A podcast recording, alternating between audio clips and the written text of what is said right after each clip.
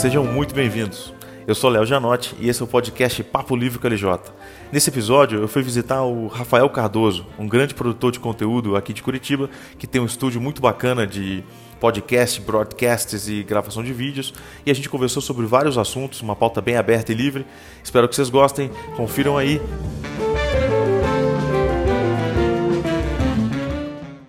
Senhoras e senhores, sejam muito bem-vindos. Eu sou Léo Janotti e esse é o podcast Papo Livre com LJ. Nesse episódio teremos um formato muito especial. É, a gente está aqui nas suntuosas instalações do estúdio do nosso amigo Rafael Cardoso e a gente combinou uma pauta bem bacana para pensar junto, falar junto e trocar com vocês. Afinal de contas, primeiro podcast de 2019, não é, Léo? É isso aí, isso aí. Inaugurando o ano. Inaugurando o ano e como a gente tem essa véia um pouco inovadora também no podcast, temos que falar de empreendedorismo na música. E eu vou te falar, Léo, algumas perspectivas que eu tive, alguns insights muito legais para quem é músico e acha que música é só um objeto de entretenimento. Também a gente vai falar sobre é, inovação, afinal de contas, inovação pode também quebrar empresas. É uma perspectiva diferente da qual todo mundo está falando. E depois a gente vai falar sobre as pers perspectivas de 2019 com Paulo Guedes no Ministério da Fazenda, eh, Super Ministério da Fazenda. Pela primeira vez a gente tem pautas pilares de economia voltadas para a abertura de mercado. E por fim, a China na Lua. O que, que significa uma sonda chinesa no lado escuro da Lua? É Teríamos. o que a gente vai falar hoje, hein, Léo? Teríamos uma nova Guerra Fria? Ui, será? Eu não sei. Eu tenho medo. Léo, e aí, cara? Me diz o que, que você entende por. Assim, a princípio, antes de começar, temos que mudar tudo. Ó. Oh, muito ah. bom, muito bom. Deixa uma coisa mais smooth. Isso aqui é uma coisa muito. Ó, musiquinhas Justamente música, Léo, é agora que nós vamos falar. Exatamente, cara. Eu acho que quando você provocou a questão de música e empreendedorismo, tem muita gente que trata a música muito mais como um talento e um dom, né? Sim. Mas quando a gente olha para a música como um negócio, uhum. ela tem cifras milionárias, né? Tem. E por trás do que a gente vê no microfone, na guitarra, no baixo, na bateria, tem milhares e milhares de, de, de, de pessoas trabalhando uma indústria toda estruturada. Eu nunca tinha olhado por esse viés. E eu confesso que quando eu olho como negócio, me tira um pouco o encanto da música. É mas, eu, mas eu vou te falar uma coisa que às vezes não é tão assim, Léo. Por exemplo, é, eu acho que o princípio de quem está fazendo música é ser ouvido. Assim dizia Machado de Assis, que nós escrevemos para quem lê. Porque se nós não quiséssemos que as pessoas lessem, nós estaríamos fazendo diários.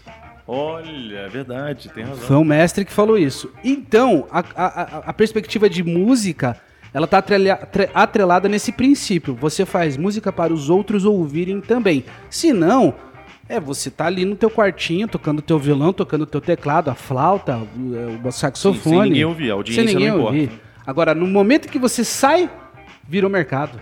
É objeto de entretenimento, de é, consumo. É oferta e demanda, né? Exato. E aí que é a gente entende por pop, que são esses, essas, é, esses selos populares. O Mercados pop, maiores. O, o, o tech, o eletrônico, é, o popular. Por que uhum. popular? Porque é para massa.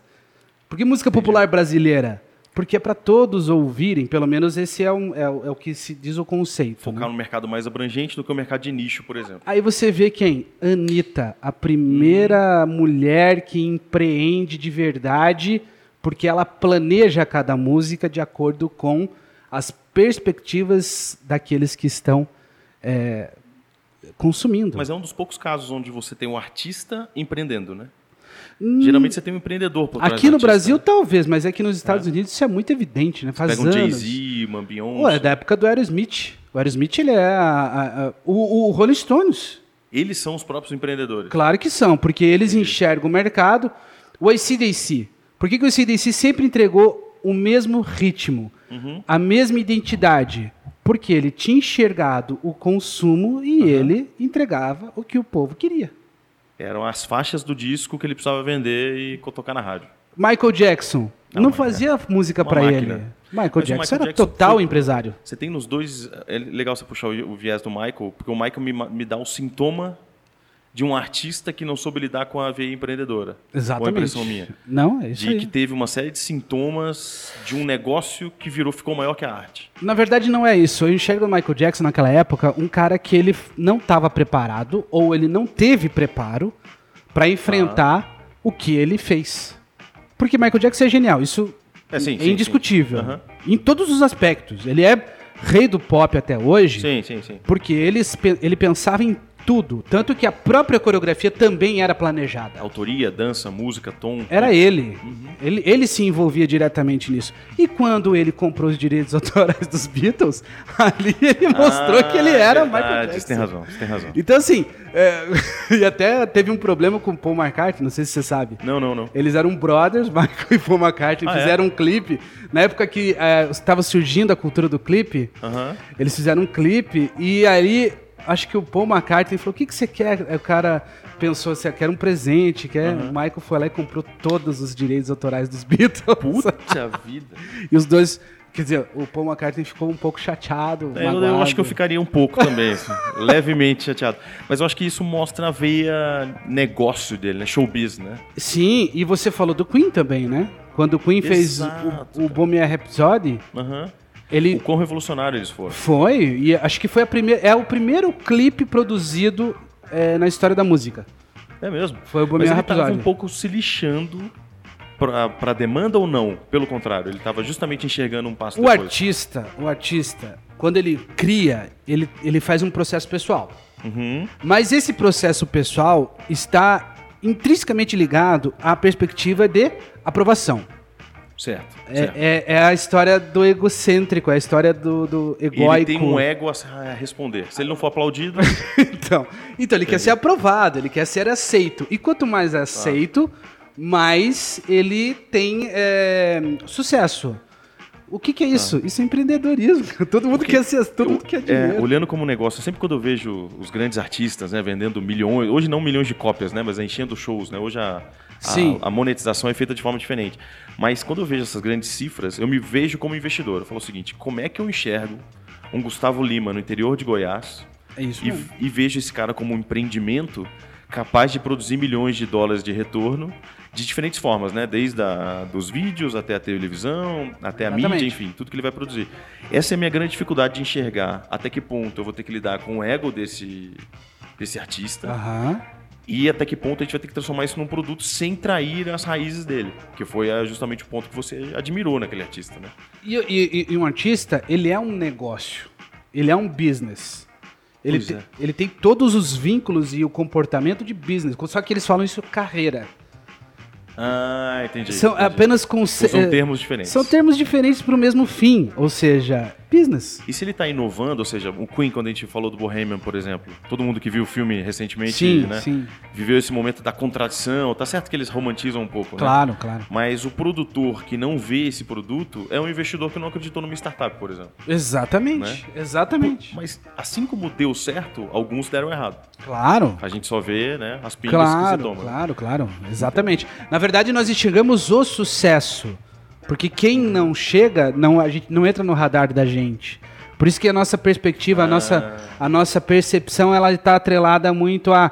Nossa, tudo é sucesso. Não, não é tudo é sucesso. É o que chega no teu olho é sucesso. Quantas músicas daquele mesmo CD não viraram... Exatamente. Então, eh, se você pegar toda a filmografia, eu, eu tive assim na minha adolescência um contato muito grande com o rock and roll do Guns, do do do AC/DC, do, do Metallica e todas do Aerosmith, Bon Jovi, todas essas bandas são sucesso, Sim. porque elas chegaram até mim.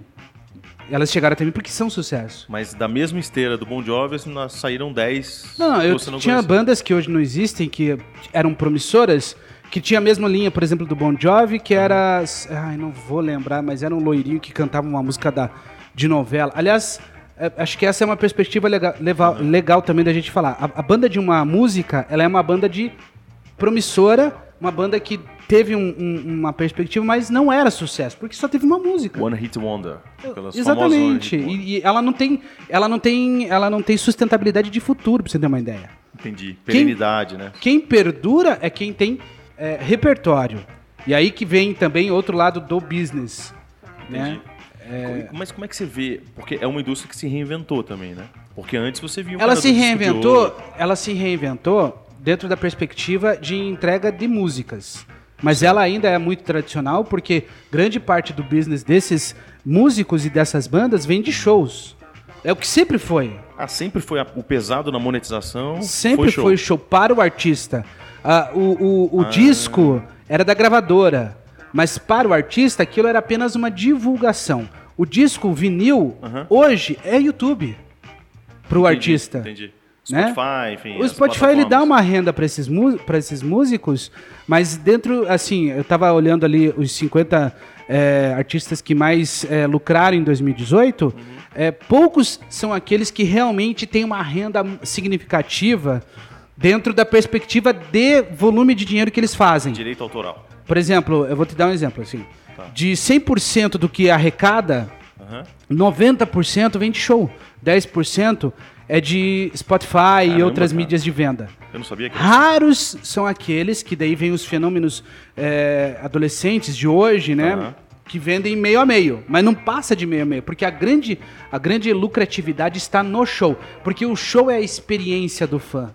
Entendi, entendi. Então, entendi. é, o business do artista é o contato com o seu fã, não é venda de da show. música. Por isso que você tem muito investimento também em shows. Entendi, entendi. Por isso que o artista que movimenta mais massas tende a ser mais lucrativo do que aquele que enche um bar de jazz em Nova York. Exatamente, Com 10 exatamente. Não que ele não vá viver dignamente, Mas ele não vai ter uma lucratividade da Anitta, mas no processo de startup, vamos, vamos fazer uma comparação, Aham. o crescimento exponencial só acontece dessa forma, entende? Entendi, entendi.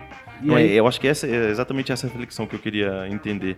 Porque quando eu pego, por exemplo, mesmo negócios de nicho Aham, que conseguem encher festivais, sim, porque hoje tem esse fenômeno também, né? Que você tá- pega uma sim. música que você nunca ouviu, sim. você sim. tem, ela tem um milhão de plays. O, o Rock in Rio é um, pra mim, é um, é um lugar que eu conheço bandas que eu não conhecia. O 30 to Mars. Não 10 me lembro. Degrees to Mars, Isso. do Jerry Little. Isso. Eu, eu curti a banda depois que eu vi ele- eles no Rock in Rio. Ah, Então eles também não lucram no, Rock- no Rock in Rio, apesar de eles é, ganharem cachê. Era um cachê, mas é um cachê. É um Não cachê, não é o show. Aham. Mas aquilo é uma baita vitrine pra eles, entende? Que eles podem vender outros shows. Claro, claro. Entendi. E geralmente quem ganha mais, sabe quem são? Ah, Os vovôs. É, U2, Rolling Stones. É, quem mais? O Aerosmith, mas o Aerosmith não tá não tão foi. Veio, mas não tocou, não foram eles? O Aerosmith? Que em 2018 vieram, mas não tocaram? Não, tocaram. Porque não ele passou sei. mal? Ai, não sei, não lembro. Ah, ele, não, desculpa, ele cancelou um dos shows. Ah, é, um dos shows. é. Que não era o Rock in Rio, era um que foi Um menor, né? um menor. É, é que quando ele- essas bandas grandes vêm, eles aproveitam também, né? Claro, claro. Que claro. também é uma perspectiva de Tem que mercado. faturar. O Paul McCartney em Curitiba. Exato, exato, 2019. exato. E aí a gente entende agora por que, que a música ela tem esse vínculo muito direto na cultura startup. Porque o crescimento exponencial é o grande é, alavancador, né? Dessa Entendi, engenharia de, de Porque renda. muita gente reclama, eu vejo muita gente falando do. que gosta mais da arte em si, falando, puxa vida, mas eu gostaria que o meu artista enchesse um estádio com um milhão de pessoas. É que você, enquanto consumidor, não tem essa perspectiva. Mas Exato. o artista precisa ter. Não é que Senão ele, ele não- não é que ele opte. Ele tem que ter, porque senão ele morre. Entendi. Ele tem que ter essa viés. Ou ele aceita que ele vai ser um negócio de nicho que vai simplesmente pagar as contas dele. Exato. Que Ele não tem é um- crescimento exponencial. Ok, ok. E que também é um É, uma que pode padaria, vamos dizer assim. ser- Um boutique, uma boutique. É uma boutique. É, é uma loja de shopping. Entendi, entendi. É isso. Mas que não deixa de ser ruim do ponto de vista artístico. Não, não. Mas quando eu olho negocialmente. É, se a gente está lidando com investimento, né? Se você está lidando com, com expectativas de mercado, todas Entendi. essas bandas são expectativas de mercado. Não adianta falar que não, porque é, o- a música é business. E a massa. Então acho que dá pra gente separar, e eu acho interessante pensar assim: a música do show business. Eu acho seja, que não, eu acho que que todos gosto- que são músicos querem show business. A diferença é a qualidade e a aceitação. E o que ele tá disposto a fazer pra estar inserido nessa massa. Exatamente. Ah, eu preciso, eu preciso tocar no Rock in Rio. Então eu vou ter que Exatamente. adaptar, por exemplo, o meu tom de, de música. Os É, Hermanos. acho não que quando a pessoa fala, não, eu não quero, é, para mim isso é uma defesa de uma, de uma ineficiência que ele tá ali desenvolvendo. E não é só de música. Ou um é... preço que ele não quer pagar. É, é. O Los Hermanos, pra mim, é um caso clássico, né? Ana Júlia tocou milhões, bilhões de É. vezes, Mas e- é mas que eles queriam manter uma linha mais autoral. Não, mas eu acho que os Los Hermanos, eles chegaram num patamar assim que eles conquistaram um nicho. Que, que deu pra eles uma Comercialmente perspectiva. viável. Foi, foi. Entendi. Eles, eles, eles conquistaram um nicho que poderia ter dado certo. Eles criaram um nicho quase, né? Agora, o Mr. Big, por exemplo, que era uma banda que nasceu heavy metal total, virou pop no meio da carreira. É mesmo? Virou pop no meio da carreira e começou a fazer balada pop. Olha só. E eles começaram no heavy metal pesado, mais pesado que é, Metallica, pra você entender. Caramba. Mas é uma linha diferente. O Sepultura, por exemplo, conseguiu se manter. Só que aí foi ficar internacional. Mas o Sepultura ele também teve uma certa co- correlação de fatores positivos, né? Porque ele pegou não só é, uma linha de música, mas eles pegaram um momento bom, pegaram uma produtora que tinha vínculos e network muito bons na Europa e no Japão. E a tendência, o momento que, que surgiu o Sepultura fez com que eles virassem uma banda de referência. E aí, quando eles explodiram lá fora, os brasileiros falaram, poxa vida, e a gente não valoriza? E aí aumentou aqui também. Então é- foi um processo um pouco mais de Entendi, oportunismo que eles souberam também explorar como também é mercado. mercado, né? Também é mercado e eles souberam explorar. Os irmãos Cavaleiro ali foram muito eficientes nesse processo. Entendi. É o timing, né? Que também tem muito a ver com o negócio. É o time, exatamente. Às vezes eu lembro do. Lembra da Palm Top? Lembro? primeiro tablet. Lembro. Só que não pegou. Dali a dois, três anos surge o celular touchscreen e vira uma febre. Exatamente, é Ou verdade. seja, o timing tem muito a ver com, com o negócio também. Interessante, nunca tinha pensado nessa questão do Time timing. é essencial, Léo. Segurar música, Léo, segurar artista. é só você olhar o que aconteceu ano passado e esse ano em relação à corrupção no Brasil. O timing é importante, porque até então, quantos escândalos de corrupção tiveram antes? Todos os meses. E, e veja como que antes não surtiu tanto efeito, como agora surte. Agora as pessoas estão mais intolerantes a esse A processo. pauta tá mais aberta, né? Por quê? Porque o timing também ele é muito importante. Não que mudou alguma coisa, não que a corrupção no Brasil aumentou. Ele sempre existiu. Entendi. Ou, ou até as, as- a violência contra a mulher também. É, outro, Uhum. é outra perspectiva. Antes acontecia assim, mas agora tá mais. Parece que dói mais. A gente amadureceu, sociedade. né, Vai sociedade. amadurecendo. Então o time ele é importante também. Nessa perspectiva, Léo, o que mais a gente pode falar? Que existe a inovação. E aí a gente falou agora no início sobre a inovação. Conta um pouquinho pra mim o que, que você entende por inovação, Léo. Sabe que eu vejo inovação com dois, duas grandes avenidas, assim, né? Uma avenida que eu chamo de incremental, quando eu vejo um negócio que conseguiu fazer uma coisa melhor, mais rápida ou mais barata, mas que continua fazendo aquela mesma coisa que era feita antigamente. É, vamos pensar um novo jeito de produzir. Eu continuo produzindo o mesmo produto, Ok. mas ele é feito mais rápido, mais barato ou melhor do Aham. que o anterior. Aham. Essa pra mim é uma um- toda uma avenida saudável que dá para se construir coisas muito bacanas. Sim. De um outro lado, a grande palavra da moda é a disrupção. Onde eu simplesmente abro uma picada no meio do mato e falo, não, agora eu vou andar para cá. E aí eu começo a pavimentar essa avenida. E é o que a gente estava falando um pouco antes eh, do programa, que foi a questão do táxi do Uber. Sim, Né? sim. Parece uma inovação incremental, mas no fundo construiu uma disrupção. Por quê? Porque eu mudo os agentes de, de lugar. Sim. né? Eu transformo esse mercado. Ao ponto de você olhar e falar assim, não, eu não lembro como era feito antigamente. Eu não lembro mais do mundo sem aquilo. né? Verdade. Pô, a gente viveu a, a linha telefônica declarada no imposto de renda. É verdade. Né? É O verdade. que essa telefonia celular fez, no, no Brasil, principalmente as privatizações, enfim, um monte de coisa, trouxe a linha telefônica como um serviço. Você pega 20 reais, compra um chip e você está conectado nessa grande rede. Antigamente Verdade. era um patrimônio. Isso eu acho que já é uma linha disruptiva. Uhum. Que aí vem toda uma. indú- Hoje se gosta muito mais de falar de disrupção, sendo que a incremental é que está no nosso dia a dia, né? Sim, sim. É, quando a gente fala de inovação, Léo, você como investidor de startup, você como investidor anjo, como que você avalia, por exemplo, uma startup que está totalmente, é, sei lá, acho que posicionada para um comportamento ou uma solução inovadora? Eu acho que a, a inovação ela é uma atitude e não um departamento e nenhuma um, um objetivo estratégico, né? É como se numa, numa, numa economia que a gente está crescendo tão rápido e mudando tão rápido, inovar se tornou uma atitude. Então, quando eu olho para analisando uma, uma, uma, startup, é muito mais é como é que está a cultura dela em relação à inovação. Uhum. Ela gosta de fazer coisas sempre melhor, mais rápida, é, um novo jeito, sempre está procurando novas alternativas. No dia a dia, ou seja, não é uma, um, um parar para pensar em inovação, não. No dia a dia, a gente está tentando inovar todo o tempo. Eu, eu, gosto muito mais dessa cultura. Por isso que eu gosto de falar com os empreendedores. Para ver Sim. a cultura do empreendedor, né? Sim. Se o cara é muito arraigado em costumes, em crenças, a um jeito de fazer, porque sempre foi assim, né? Eu tenho um amigo que ele sempre brinca com o, o porquê não. Sabe o porquê não? Sim. Por que não, Rafa? Por que não fazer de tal jeito? A pessoa, não, porque se faz isso há 20 anos. Ótimo, isso já é uma boa razão da gente continuar mudando, né? Uhum. É, eu acho que a minha percepção ao encontrar um novo negócio é muito mais a cultura da inovação. E por que, que uma inovação pode quebrar uma empresa? Porque é aí que está. Quando você persegue a inovação simplesmente por persegui-la, sem pensar que o objetivo de uma inovação é fazer algo melhor, mais rápido ou mais barato, ou um novo jeito de fazer, para produzir resultado, para produzir lucro e não só inovar por inovar. E aí começam a surgir, como a gente estava falando anterior, é, anteriormente, do departamento de inovação.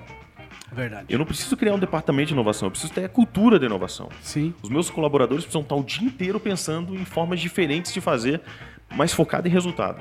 Sim. Não simplesmente sim. fazer diferente. Senão você vai começar a escovar o dente com a mão esquerda porque isso é inovador. Porra. Né? Eu acho que é, incomodar o cérebro não é necessariamente inovar. Né? Eu, eu, brinco disso porque eu lembro que uma vez me falaram muito: olha, para aumentar sua produtividade, você precisa inverter o jeito de fazer coisas automático. Falei, ótimo, vamos lá. Eu comecei a escovar o dente com a mão esquerda, trocar o mouse. Sim. Falei, gente, isso é uma perda de produtividade absurda. Só para ligar meu cérebro, tem outros jeitos de fazer isso. Vou fazer sudoku, vou fazer palavra cruzada. Então, a, eu acho que a gente está vivendo um, uma, uma, um paradigma, quase uma uma doutrina da inovação, sabe? Você Verdade. precisa inovar, você Verdade. tem que inovar. Isso gera uma pressão absurda e as empresas não estão fazendo coisas boas. E a inovação, às vezes, pode ser também um processo interno, né? Isso, e é aí que você quebra. Uhum. Se você fica muito perseguindo a inovação sem internalizar isso na cultura, você vai simplesmente ficar fazendo coisas para fazer diferente. É. E aí você não, não, não pega e, coisa para produzir resultado. E às vezes aquilo que eles construíram dentro desse processo de, de, de sei lá, é, pensa assim, que é um processo tradicional que está dando certo, que conquistou muitas coisas para essa empresa. De repente eles mudam por mudar. Isso. E quebram. Exato, exato. Esse mudar por mudar que me assusta. Exato. Se a gente tá. Time que se ganha, realmente não se mexe. Uhum. Né? Você tem que continuar fazendo aquilo que está dando certo, olhando o ambiente ao seu redor. Uhum. A inovação vai ser um clamor do ambiente. Sim. Quando você está atento ao ambiente, você vai entender aonde você precisa inovar. Sim, sim. A sim. minha percepção é que, é, por exemplo, a gente está falando de podcast aqui. O podcast é uma inovação de mídia. Sim. E as empresas de mídia estão atentas a ela. Sim, os também. Grandes, os grandes veículos, você pensar num. Eu acho que é o Washington Post, que tem um podcast com um milhão de, de followers. É, o, eles criaram seu conteúdo online. Por quê? Claro. Entenderam a demanda das pessoas querendo escutar conteúdo conteúdo de qualidade, diferente do conteúdo de rádio, um conteúdo mais focado. Né? Aliás, aliás o, o, o, podcast, não só, mas o canal do YouTube para as rádios também Olha foi um processo de inovação, porque as rádios que eram limitadas apenas ao dial, de repente elas, elas estão hoje como produtoras de conteúdo na internet e quem tem mais qualificação de produção é, profissional, né, com é, inclusive a geração de imagens. Uhum que não é mais podcast, virou um broadcast. Sim. E aí nós temos então uma inovação dentro da forma como se faz rádio no Brasil. Mas, por exemplo, aí uma, uma, uma dúvida. Eu tive um, um, amigo esses dias, eu estava falando para ele que eu ouvi um dos programas de uma rádio num podcast. Sim. E ele não tem as propagandas, porque os caras cortam Sim. só a parte de conteúdo. Sim. E esse meu amigo falou, mas isso é uma burrice. Porque uma rádio vive, vive de publicidade, então ela está deixando de faturar Sim. com publicidade. Como é que você vê uma rádio como grandes rádios brasileiras disponibilizando conteúdo em podcast? Você acha que é um tiro no pé mesmo? Claro que não. É a amplitude, por exemplo, por exemplo, não. É, quando você tem uma rádio que está no dial, ela está restrita à antena. Sim. Então ela tem somente a amplitude da antena. Uhum. Quando você coloca esse conteúdo que não tem necessariamente é, vínculo com é, publicidade. Nem com a hora marcada, né? Nem com a hora marcada, você deixou de estar tá associado somente àquela cidade. E você está disponibilizando para o mundo a qualidade do teu conteúdo. Então, se você tem uma produção de conteúdo imensa, por exemplo, a Jovem Pan, eu sou fã. Eu sou fã da Jovem Eu Pan. também, eu também. Porque a Jovem Pan ela tem um quadro de jornalistas muito eficiente e Uhum. bastante. é, tem um repertório cultural muito grande dentro das opiniões deles, Sim. das análises políticas. O que acontece? Eles jogam tudo isso no YouTube, eles deixam de ser, então, um dial de São Paulo para virar uma rede nacional de notícias. De Ah, mas- referência e autoridade. né? mas onde que eles estão ganhando? No AdSense do YouTube. O que a Globo não Ah, tem coragem entendi. de fazer, a Jovem Pan fez. A Globo criou seu próprio canal, né? O A Globo, a Globo foi contra completamente a maré, porque eles é, ainda têm assim um, um ranço, uma arrogância do passado, porque eles foram monopólio por muitos anos Sim, sim. Da, da comunicação, principalmente da transmissão. Aham. Né? Chegar na época dos Trapalhões tinha 90 de share, pra você entender. Os finais das novelas batiam quase 99 share. Meu Deus do céu. Então assim, É, imagina é, uma... um- é é uma hegemonia que é difícil de quebrar. Agora imagina isso dentro da cultura interna numa- da empresa, Uhum. somente o quê? 10 anos atrás. Isso é, isso é a massificação da internet. Ao invés deles, então, incorporarem o YouTube Aham, e ganharem com isso, que é o que aconteceu com a Jovem Pan, por exemplo, Sim. o que aconteceu? Eles criaram o a própria plataforma. Eles, eles, você acha Eles- que eles têm um receio de canibalizar? Acha é Claro, porque eles entendem que o, a concorrência, aquela concorrência de anos atrás, eles empregam inclusive hoje também. O que, que é que aquela concorrência de anos atrás, Léo? É a concorrência da, da- da- do antropofagismo. Eu vou me comer para eu não deixar a minha comida alimentar o meu concorrente. Então eles Ah. preferem contratar pessoas e botar na geladeira do que disponibilizar essas pessoas para as outras em- emissoras. Que eu acho que faz parte de um processo hegemônico, onde, por exemplo, nos Estados Unidos, os talk shows trocam entre o cara da CBC, vai. é, na- outra coisa, eles não disponibilizam um elenco para nenhuma outra Isso, emissora. exatamente. Os talk shows ficam desesperados. Os, outros, os atores não podem ter propagandas nos outros canais. Ah, tem a ver com propaganda também? Tem a ver. Por isso que reparado. os, os atores eles não fazem propaganda em outros lugares. Então, esse tipo de concorrência é uma concorrência antiga, Entendi. retrógrada. E, e- e a Globo ela deixa de ter, de novo, protagonismo dentro de um segmento de, de produção de conteúdo, o que hoje eles já se chamam como produção de conteúdo. Sim. Eles já se chamam, eles já se intitulam produtores de conteúdo. produtores de conteúdo, para eles é, é, tentarem de novo ter a sua audiência. Só que veja, enquanto a Globo tá nesse processo, a Jovem Pan tá surfando. E o SBT também, né? O SBT principalmente, né? Aham. O SBT acho que é um do, é, se eu não me engano é a emissora de televisão mais expressiva na internet, porque ela disponi- disponibiliza sim conteúdo. Record também não consegue fazer isso com eficiência, Aham. deixa também de ir no AdSense do Google, Sim. mas a Jovem Pan tá de parabéns porque eles incorporaram num É, é fenomenal. e se você tomar como análise ali os, os índices do YouTube da Jovem Pan, em todos os programas, ali tem uma renda enorme, Léo. Entendi. E o conteúdo já tá pronto, né? E o conteúdo tá pronto, eles têm que produzir isso pro Daio Paulista. E o que, que, que eles fazem? Claro que eles também têm venda de conteúdo, Certo. venda, venda de merchandising para a internet. Mas o valor agregado é Tá. muito maior. Então você tem no Daio rádio com, Aham. com propagandas e spot publicitário, Tá. que tem um valor X, porque é só limitado à cidade, Tá. né? E você tem uma, o- um outro plano Ó, posso te colocar no YouTube também, que um milhão de pessoas vão assistir. mais, né? É. Quanto- um pânico da vida dá quanto de audiência? Um programa do pânico no YouTube. uma média, depende muito, porque tem a média da live ao vivo, que Tá. dá em torno de 30, 40 mil assistindo ao, ao vivo. Aham. E após eles finalizarem essa transmissão, eles colocam a gravação do programa, Isso, é. que é outra renda, ou seja, é um outro post que vai gerar mais acessos e vai dar mais também AdSense para eles. Mais é, monetização. E esse processo não é só pro Pânico, é Pânico, é 3 em 1, Pingos nos Is, é o Jornal da Manhã. Jornal da Manhã que antes era coisa de velho, Agora. virou pop total. É verdade, com o Edgar. Pop total. É, então ex-MTV. Não, o Edgar é Morning Show. Morning Show, desculpa. Mas é com o professor Vila, é com o Augusto Nunes, e com o Felipe Moura Brasil, com. Ah, o Jornal é, da Manhã é o do Repita, não é? Repito, 6h38, exatamente. repita. Exatamente. E eles disponibilizam o conteúdo inteirinho na internet. Não tem nenhum corte de conteúdo. Ah, entendi, entendi. Então, é assim, a inovação tá ali, né? É. Então por isso que eu acho que faz. Eu acho que a Globo deve estar atenta a isso. Tá atenta, É. mas como eu te falei, Lenta eles têm ainda. uma política muito tradicional que eles não falam nem o nome Twitter, Facebook. Eles não falam isso Eles no falam nas redes sociais. As redes sociais. É verdade. É, vai ser interessante ver, enxergar esse movimento daqui a um tempo e ver como é que eles se adaptaram, né? Exatamente. É um processo meio lento ali, mas acho que vai ter que fazer. Dentro dessa perspectiva, Léo, primeiro programa do ano, mudando inclusive de trilha de novo, para a gente dizer para as Opa. pessoas que a gente está em outro processo também. Ó, ó, ó. Deixa eu ver. Ixi, esse não, esse é muito Tiamat. Cadê? Cadê a trilha do Léo? Aqui.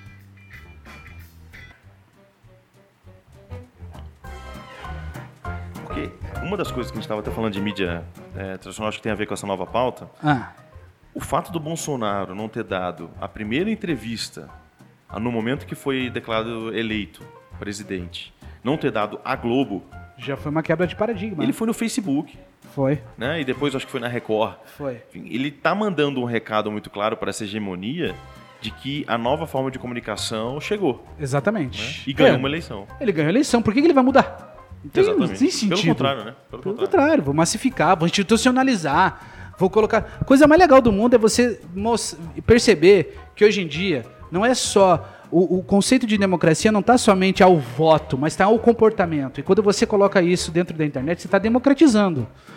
Entendeu? Então, e você não está dando audiência para A, B ou C empresa que você sabe que lucra com aquilo. Você quer passar a mensagem pro seu eleitor. Por que, que a Globo ficou pistolada da vida que não teve os, os debates? Porque Bolsonaro é audiência.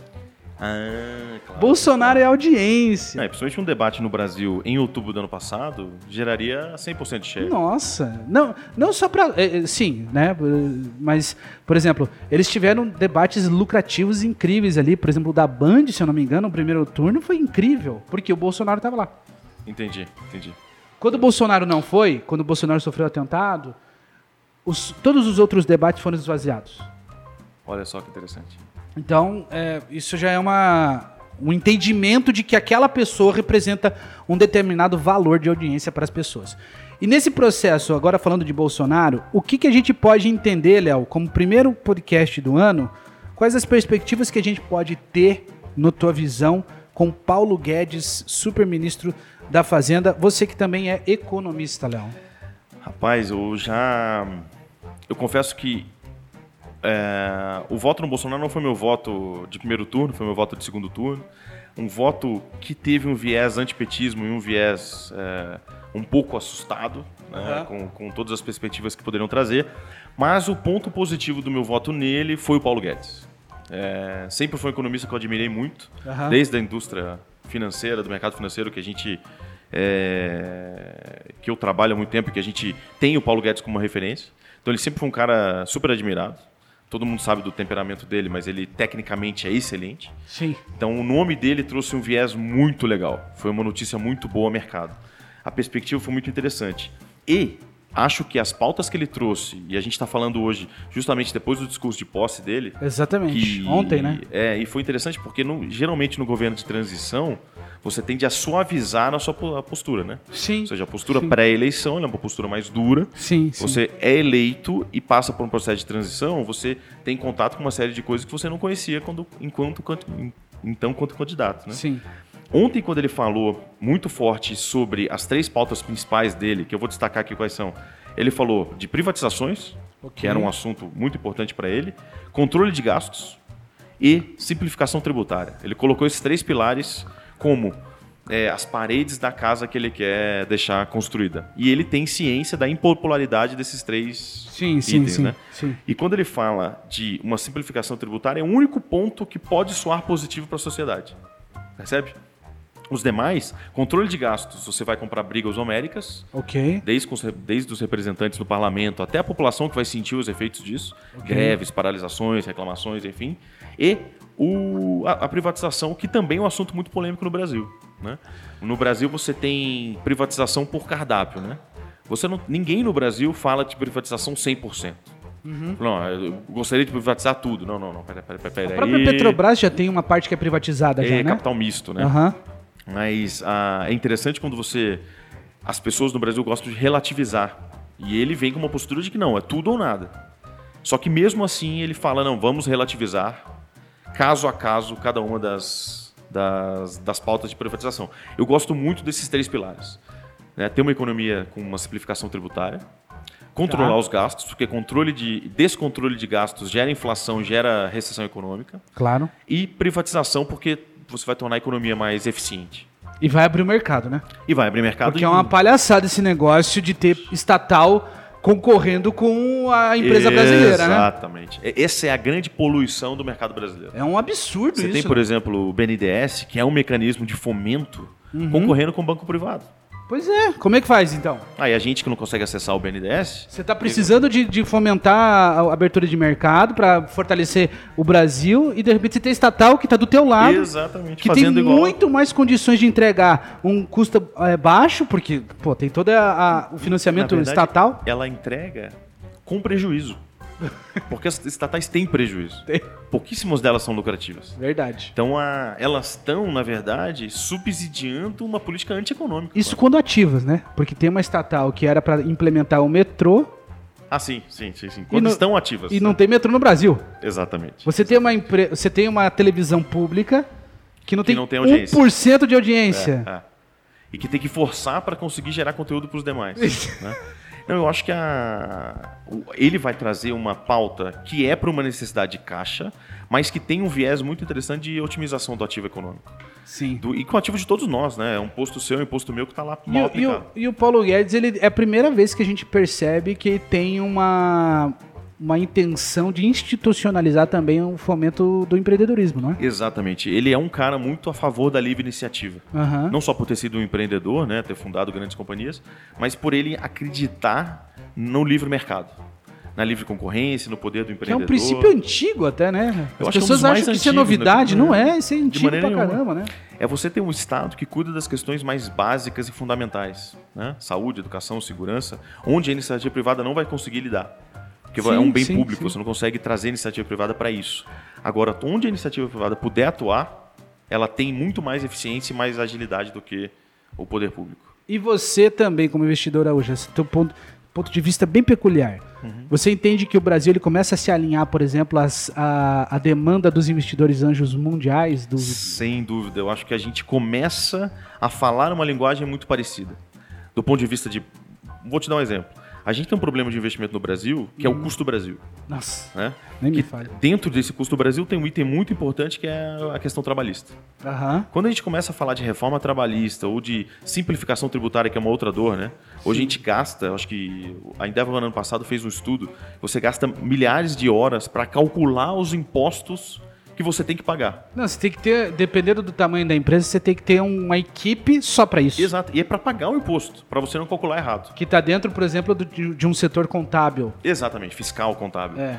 E isso é um problema de perda de eficiência. Quando eu concorro com uma startup colombiana, ela não tem esse problema. Nossa. E aí, quando a gente começa a falar de globalismo, é esse tipo de concorrência que a gente está enfrentando. Outro problema é a captação, né? Exatamente. A gente estava falando até com um colega nosso aqui em comum, né? Aham. Sobre a captação nos Estados Unidos. É, Realmente, é uma captação com poder cambial e a agilidade de uma economia mais fluida, abrir uma empresa em sete dias, é, emitir ações em horas, você consegue tornar o processo mais ágil. Como é que isso é, pode sinalizar assim, em prática para as pessoas aqui no Brasil, Léo? Por exemplo, a gente fala muito que o Paulo Guedes, então, ele vai, eu não sei, é, essas políticas é, de gestão pública agora voltadas para um, eu não sei se dá para dizer liberalismo, mas é, o que é as pessoas, o, o pequeno, o pequeno empreendedor tem como impressão prática isso na vida deles? Por, É. por exemplo, a gente vai deixar de pagar tanto imposto, ou vai deixar de ter tanta burocracia, ou vai deixar de ter tanta dificuldade em contratação, ou não? Exato. Acho que uma mensagem que veio do Super Ministério da Economia, né, quando ele pega é, fazenda, planejamento e um pouco do Ministério do Trabalho, ele está justamente mandando essa mensagem. Falando o seguinte, numa política liberal, o poder está pela iniciativa de- da produção de riqueza e da iniciativa privada. Aham. Então, o Estado, cuide do que é, do que é zeloso a você, né? Saúde, educação e segurança. Quando você cuida disso, deixe de interferir na livre iniciativa. Isso quer dizer menos burocracia, menos impostos, acho muito difícil. é, até porque tem um envolvimento de outras camadas. Mas se ele conseguir fazer com que os impostos não aumentem, porque do ritmo que a gente está, a tendência dos impostos aumentarem inercialmente é grande. Então, menos burocracia, manter os impostos no nível, nos níveis que estão, e aí a economia cresce e a participação dos impostos diminui, né? e é, permitir que o empreendedor tenha acesso a recursos. Políticas de fomento, crédito, uma racionalização do mercado financeiro brasileiro para permitir o acesso ao empreendedor, ao crédito que é tão importante. Essas políticas todas conectadas vão permitir que o empreendedor tenha uma vida mais fácil. No fundo, é isso que, que é a mensagem principal é parar de. Que eu acho que todo mundo que é empreendedor que está ouvindo a gente hoje sabe que está nadando contra a corrente. Tá mandando assim, ó, vai ficar mais fácil. Exato, Calma. exato. Calma. O menos difícil, vai. Primeira etapa eu acho que seria menos difícil.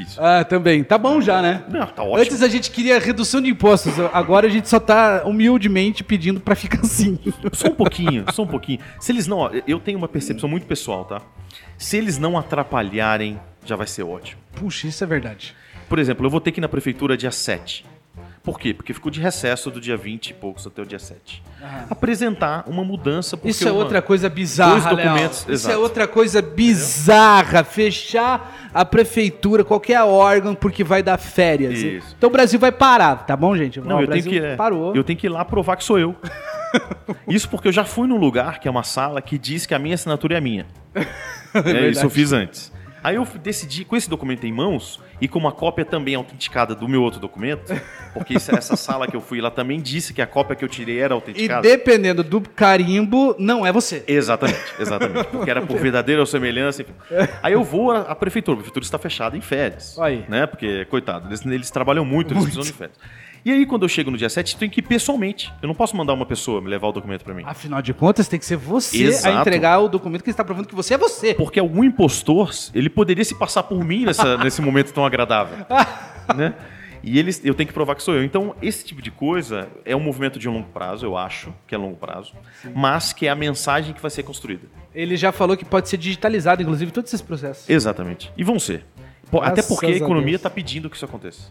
Assinaturas eletrônicas, fim das autenticações de firma. Outra coisa que eu não entendo. Por que, que tem que ir lá no cartório? Você já tem um cadastro.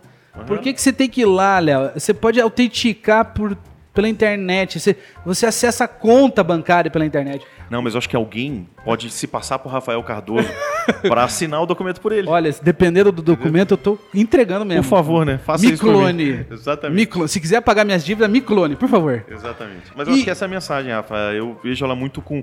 É claro que a gente está depositando muito mais expectativa do que ele vai ser capaz de entregar. Sim. Mas que é uma. Ele vai dar dois passos, vai ter que dar um para trás.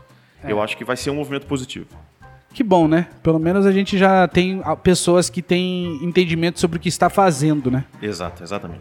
Não atrapalhando já está ótimo. E por último, falando em inovação, falando em perspectivas de 2019, nós temos a Agência Nacional Chinesa mandando uma sonda mês passado para o lado escuro da Lua e ontem chegou. Rapaz. E ele... sabe qual é o objetivo? Entre vários e alguns que a gente não sabe quais são, uhum. quais são este estes objetivos estão o estudo sobre as baixas frequências de rádio e cultivo de tomates. Sabe que a inovação, a inovação científica, né, a pesquisa científica, ela sempre ela traz alguns, ela nos questiona, né? Porque é uma, parece uma pauta boba, mas me parece uma pauta fundamental se a gente quer um dia ter vida na Lua. Então, no fundo, esses caras estão falando o seguinte: vamos ver como é que os tomates. da cachimba aqui em Curitiba, acho que vai ser. Então, vai ter que, vamos ter que ir. Eu já não acho que vai ser difícil, não, e não, e não acho que a gente vai, não vai ver. Né? Na nossa é. idade, a gente vai ver alguém estabelecendo bases lá.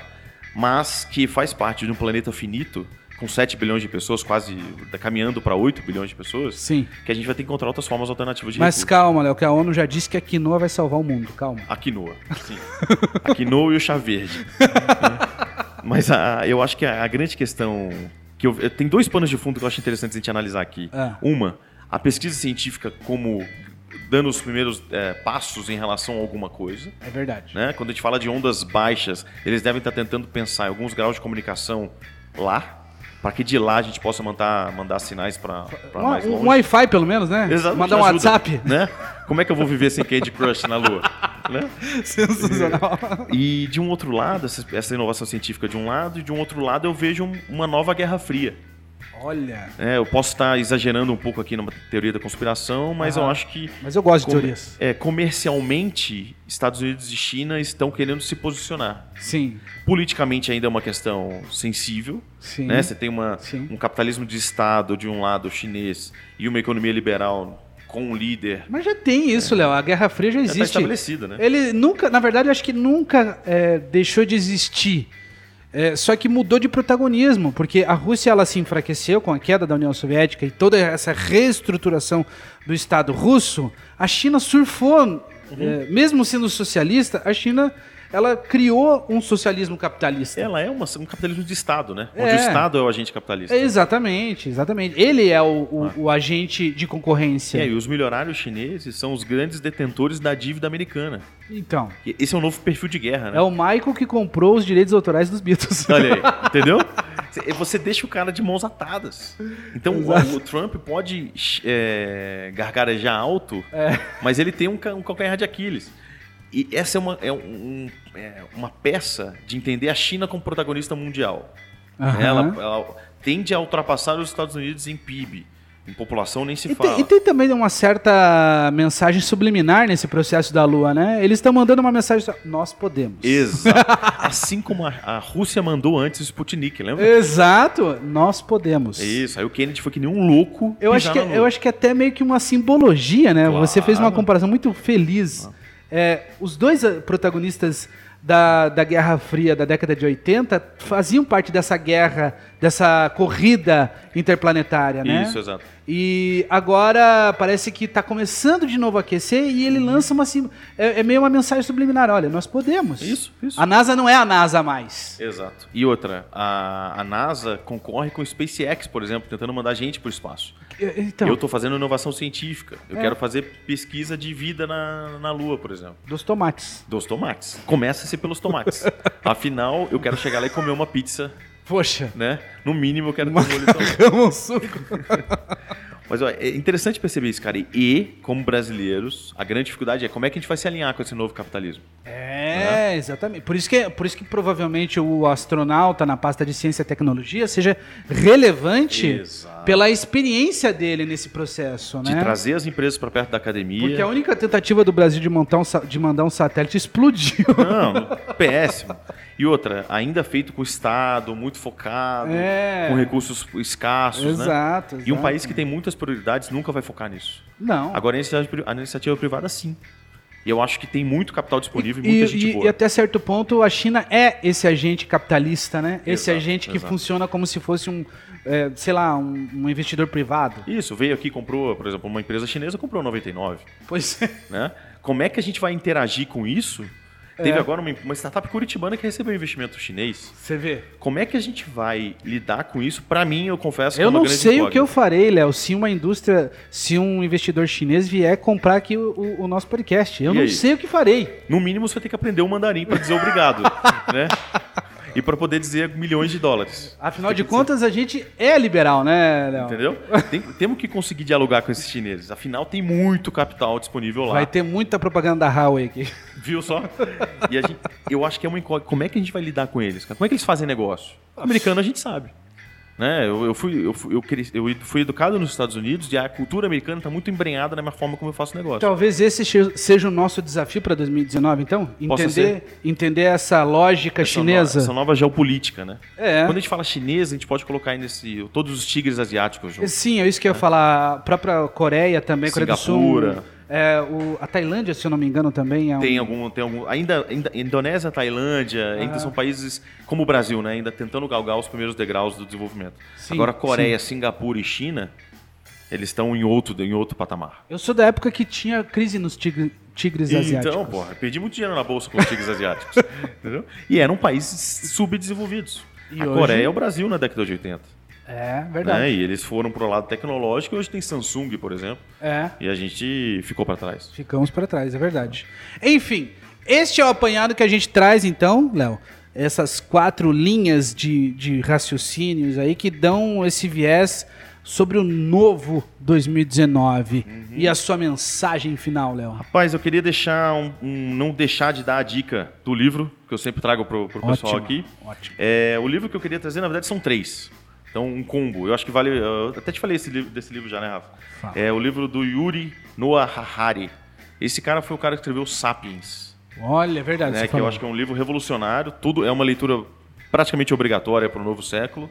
Depois ele escreveu Homo Deus, que eu já acho que é uma leitura nível 4. Vai, confesso que se você ler um resumo em áudio, desculpa, ouvir um resumo em áudio, vai cumprir o objetivo do Homo Deus. Sim. né? É, e o novo livro dele que eu estou no meio agora, que é muito bacana, chama 20, 21 lições para viver no século 21. Sim. É, esse livro vale muito a pena ler. É um livro, confesso, um pouco catastrófico, porque ele tem visões daquele futuro que a gente acha que é o longínquo, né, das, dos o, bio-humanos, né, das, da inteligência artificial comandando a, a economia. Ele, ele traz um pouco isso para hoje. Fica um pouco difícil fazer essa conexão. Mas é importante a gente se conectar com aquele passo seguinte, se a gente quer entender qual vai ser a curva. Se eu te falasse de celular touchscreen, fazendo é, é, conference call há 15 anos atrás, você acreditaria? Nunca! Percebe? Ele ele está falando do humano que vai viver para sempre. 15 anos atrás, você foi muito longe, Léo. Entendeu? É, da época da prova no. No, O mimeógrafo. no mimeógrafo. Você ficava doidão com o álcool do mimeógrafo. Lembra disso? Então, ah, eu queria deixar essa dica, eu acho que vale muito a pena. Os livros do Yuval Noah Harari, é, 21 lições para o século XXI. É, esse livro, se você não leu o Sapiens, ele fica um pouco incompleto. Então, a minha sugestão é investir tempo lendo o Sapiens para depois ler o, o 21 lições. Boa. Eu ainda estou no meio, mas depois eu confesso, eu trago para vocês aí a minha visão final do livro. tá? Boa. E no final, eu queria só deixar o Facebook, Léo Janotti. Rafa, quer deixar suas redes sociais também para quem quiser te achar? Quem quiser me achar, vai lá no Google, escreve Rafael Cardoso, não é ator. É um ator muito peculiar, né? Um rapaz de boas experiências. Eu não sou ator da Globo, mas eu também faço a minha graça. Eu só. Acha o Rafael lá. é, ele tem um estúdio muito legal e alguma. ah, alguma Eu tenho iação.com, iacal.com.br, a descrição tá aqui no- na legenda. Barra blog, tem muita produção minha lá, conteúdo pra gente que trabalha com é, comunicação, trabalha com é, empreendedorismo, trabalha com negócio online. Eu faço muito conteúdo lá pra galera ter um pouquinho mais de é, insight nesse processo. Isso aí, que bom. Gente, manda as percepções pra- de, de vocês pra gente. Contato arroba leojanote.com.br. Rafa, muito obrigado por receber a gente aqui. Valeu. É, o papo foi muito legal. Espero que a gente possa fazer mais vezes. Show. Valeu, doutor. Um abraço.